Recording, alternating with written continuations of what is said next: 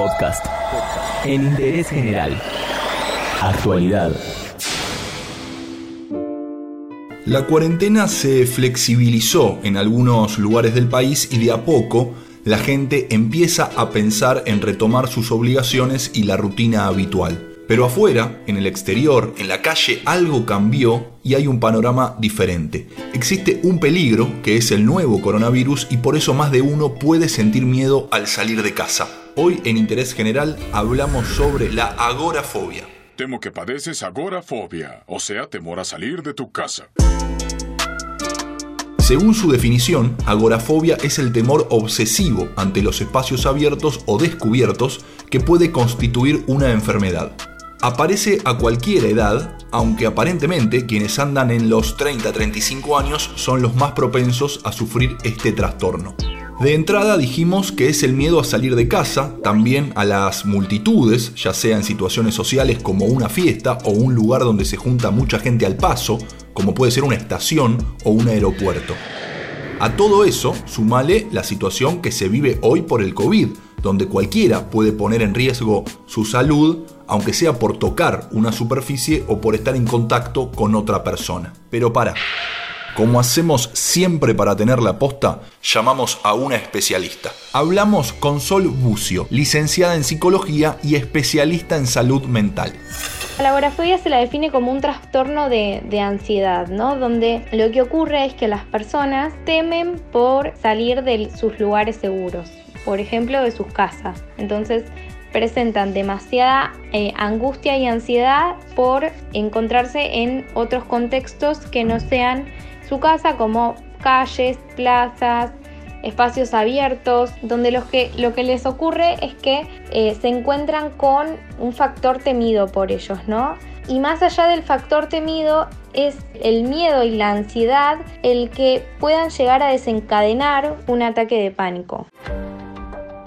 Entendemos por supuesto que la agorafobia es preexistente a la pandemia del COVID, pero también es cierto que puede hacerlo más notorio o afectar a personas que nunca tuvieron este tipo de problema. La realidad es que en cuanto a lo que estamos viviendo, esta situación que estamos viviendo a nivel mundial, hay algunas personas que pueden llegar a desencadenar con alguna de estas patologías. Pero no es algo que, va a pasar en todos y de hecho eh, como la situación que estamos viviendo en nuestro país es diferente a la que se está viviendo en otros países, sea por la cantidad de casos eh, infectados y la cantidad de fallecimientos, es distinto el impacto que vamos a tener nosotros. Pero sí, en personas que tal vez ya tenían una preexistencia de este trastorno, puede llegar a aumentarlo, por así decirlo, y a generar este malestar en las personas. Tranquilos, tranquilos a no alarmarse de antemano. Esto es un trastorno de la maldita y famosa ansiedad y todos lo podemos sufrir. Pero hay tratamientos para combatir la agorafobia y también existen unos pequeños ejercicios que podemos hacer para evitarnos un mal momento. Les traigo paz.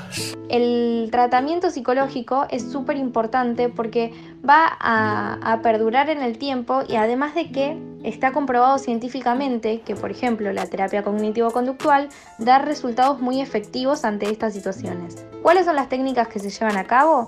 Un poco esto de las técnicas de relajación, de respiración y las técnicas de exposición, de ir progresivamente sobrepasando o enfrentándonos a ese factor tan temido por nosotros. Y lo que ocurre también es que lo invaden de manera excesiva pensamientos que son reiterativos, que son negativos, eh, por falsas creencias, ¿no? Entonces se trabaja mucho con aquellas creencias que las personas tienen con respecto a la realidad.